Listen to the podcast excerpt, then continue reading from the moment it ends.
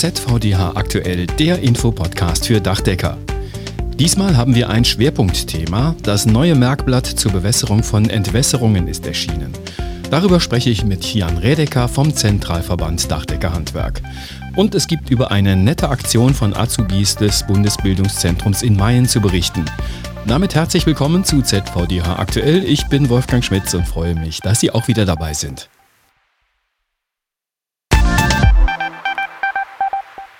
Ein gut gedecktes Steildach oder ein gut gemachtes Flachdach nützen relativ wenig, wenn durch falsche Bemessung der Entwässerung die Rinnen überlaufen oder sich der Niederschlag auf dem Flachdach staut. Deswegen enthält das Regelwerk für das Dachdeckerhandwerk entsprechende Fachregeln auch für diesen Bereich. Die Fachregeln wiederum werden ergänzt durch Merkblätter, die helfen, das Ganze dann auch in der Praxis umzusetzen.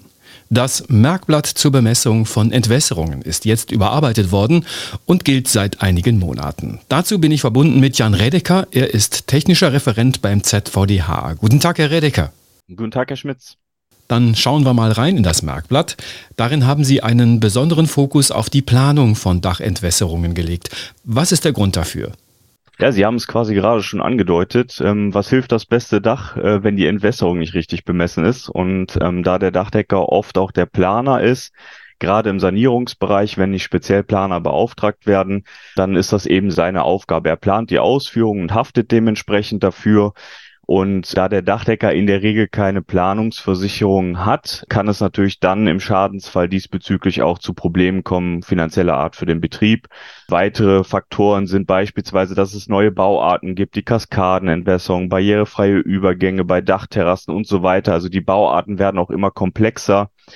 Ähm, nicht immer mit dem Blick auf den Entwässerungssinn dahinter, sondern vielleicht auch mehr Optik, Nutzung und das äh, passt nicht immer so gut übereinander. Des Weiteren kommen die klimatischen Bedingungen dazu, ähm, die immer unberechenbarer werden. Jetzt Anfang des Jahres hat äh, Deutsche Wetterdienst den Kostra-Datensatz herausgegeben, also ganz grob, das sind statistische Auswertungen der Niederschlagsereignisse der vergangenen Jahre. Und daran wohl konnte man auch gut sehen, das schwankt sehr stark. Äh, viele Gebiete haben dazu bekommen an Regenmengen, mehrere haben verloren. Das ist irgendwie nicht mehr so ganz so eindeutig alles. Ähm, die Kanalisationen sind dem nicht gewachsen. Ähm, es gibt immer mehr Niederschlag in kurzer Zeit. Die Kanalisationen schaffen das nicht mehr.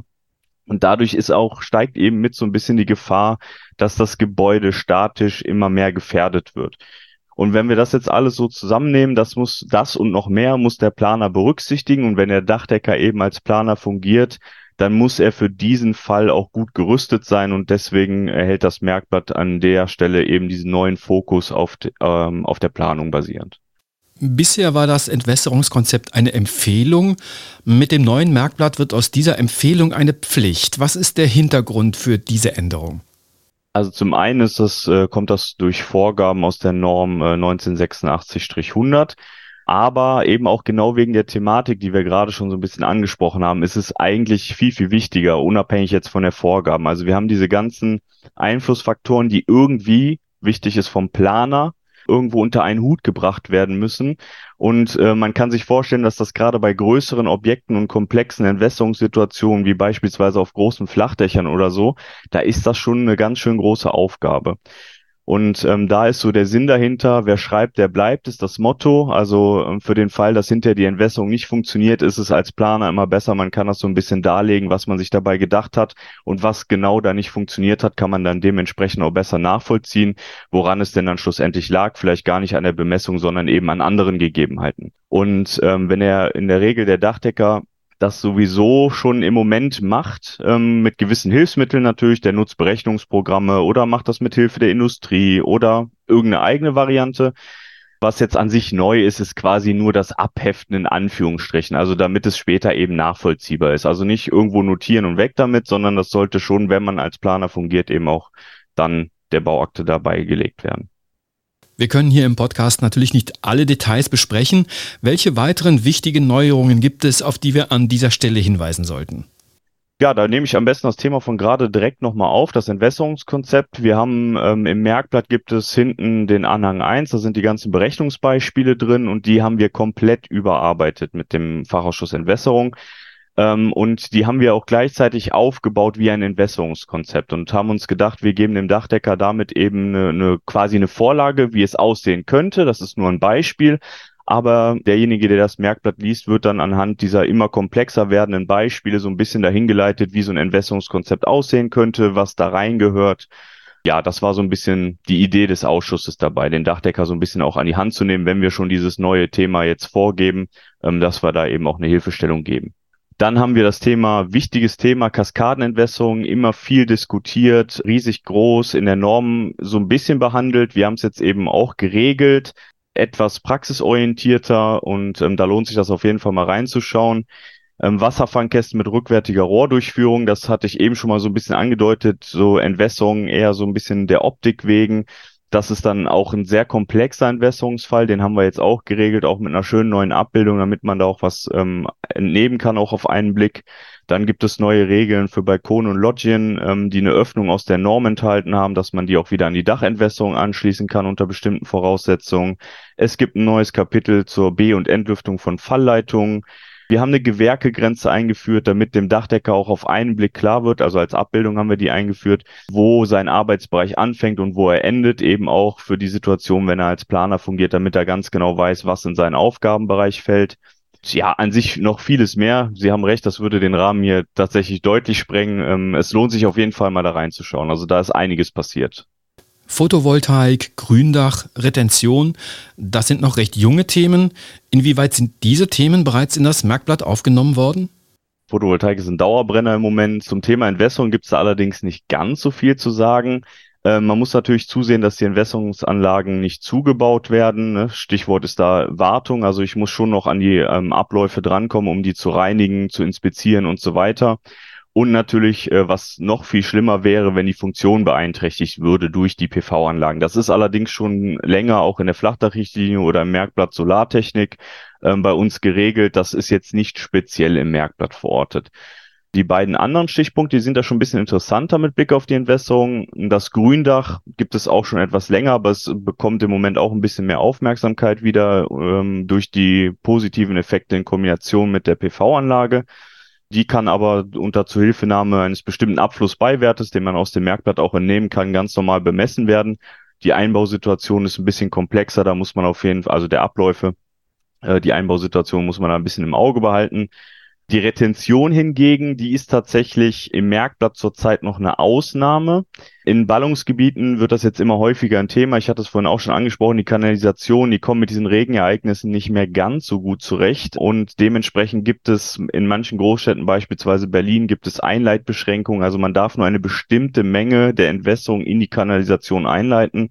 Und da ist äh, die Retention eine Möglichkeit, äh, dem dann äh, Rechnung zu tragen. Aber das Thema ist auch sehr komplex, da es um viel Gewicht auf dem Dach geht, zusätzlich durch den Wasseranstau. Und ähm, das ohne Statiker beziehungsweise ohne statische Vorgabe anzugehen, ist eigentlich nicht machbar. Und ähm, deswegen stellt sich die Frage, was der Dachdecker genau dabei für eine Aufgabe erfüllen kann. Das erarbeitet der Ausschuss gerade ähm, genau zu diesem Thema und schaut, wie mit diesem Thema im Merkblatt umgegangen werden muss. Das Merkblatt ist übrigens zu beziehen über den Link dachdecker-regelwerk.de. Das war Jan Redeker, technischer Referent beim ZVDH. Vielen Dank, Dankeschön. Sehr, sehr gerne. Da war die Freude groß im Waldkindergarten in Rech. Rech ist einer der Orte, der bei der Flutkatastrophe an der Ahr vor zwei Jahren besonders betroffen war. Und was hat da zur großen Freude Anlass gegeben? Auszubildende des Bundesbildungszentrums des Deutschen Dachdeckerhandwerks in Mayen haben für den Lehmofen, den es im Waldkindergarten bereits gab, eine Überdachung gebaut. Und diese Überdachung ist natürlich schon ein größeres Teil, denn sie braucht eine angemessene Höhe, damit sie bei der Hitzeentwicklung nicht gleich Feuer fängt. Der von der Flutkatastrophe selbst betroffene Kindergarten bietet Betreuungsmöglichkeiten für 20 Kinder im Alter von drei bis sechs Jahren. Die Einrichtung wird von der Johanniter Unfallhilfe gemeinsam mit dem Kinderschutzbund und der Ortsgemeinde Rech betrieben. Die Verantwortlichen der Kita waren ebenso begeistert wie die Kinder, denn ab sofort kann der selbstgebaute Lehmofen bei jeder Witterung für Back- und Kochprojekte genutzt werden. Die 16 Azubis haben die Lehmofenüberdachung innerhalb eines ÜLU-Lehrgangs gebaut. Angeleitet wurden sie dabei von den BBZ-Dozenten Werner Gimnich und Nils Wehner. Die gute Tat hat natürlich auch den angehenden Dachdeckern und Dachdeckerinnen Spaß gemacht. Freier Marie Schneider, Dachdecker-Auszubildende im dritten Lehrjahr, hat es auf den Punkt gebracht. Das sei ja das Tolle an ihrem Beruf. Du siehst abends, was du tagsüber geleistet hast. Unterstützt haben das Projekt übrigens auch die DEG Koblenz und Ratschek Schiefer, nämlich mit entsprechenden Materialspenden. Insgesamt also eine sehr schöne Aktion. So, an dieser Stelle noch ein Hinweis auf die nächste Ausgabe dieses Podcasts. In zwei Wochen ist der Präsident des Zentralverbands des deutschen Handwerks, Jörg Dietrich, zu Gast. Wir werden dann über Unternehmensnachfolge, Selbstständigkeit und Bürokratie sprechen und insbesondere auch darüber, was das alles miteinander zu tun hat. Das war ZVDH aktuell, der Infopodcast für Dachdecker, Ausgabe 12. September 2023. Dieser Podcast erscheint alle 14 Tage überall dort, wo es Podcasts gibt und direkt auf dachdecker.de. Redaktion Claudia Büttner. Anregungen und Hinweise zu diesem Podcast sind wie immer sehr herzlich willkommen. Schreiben Sie dazu an podcast.dachdecker.de. Ich bin Wolfgang Schmitz. Ihnen eine gute Zeit.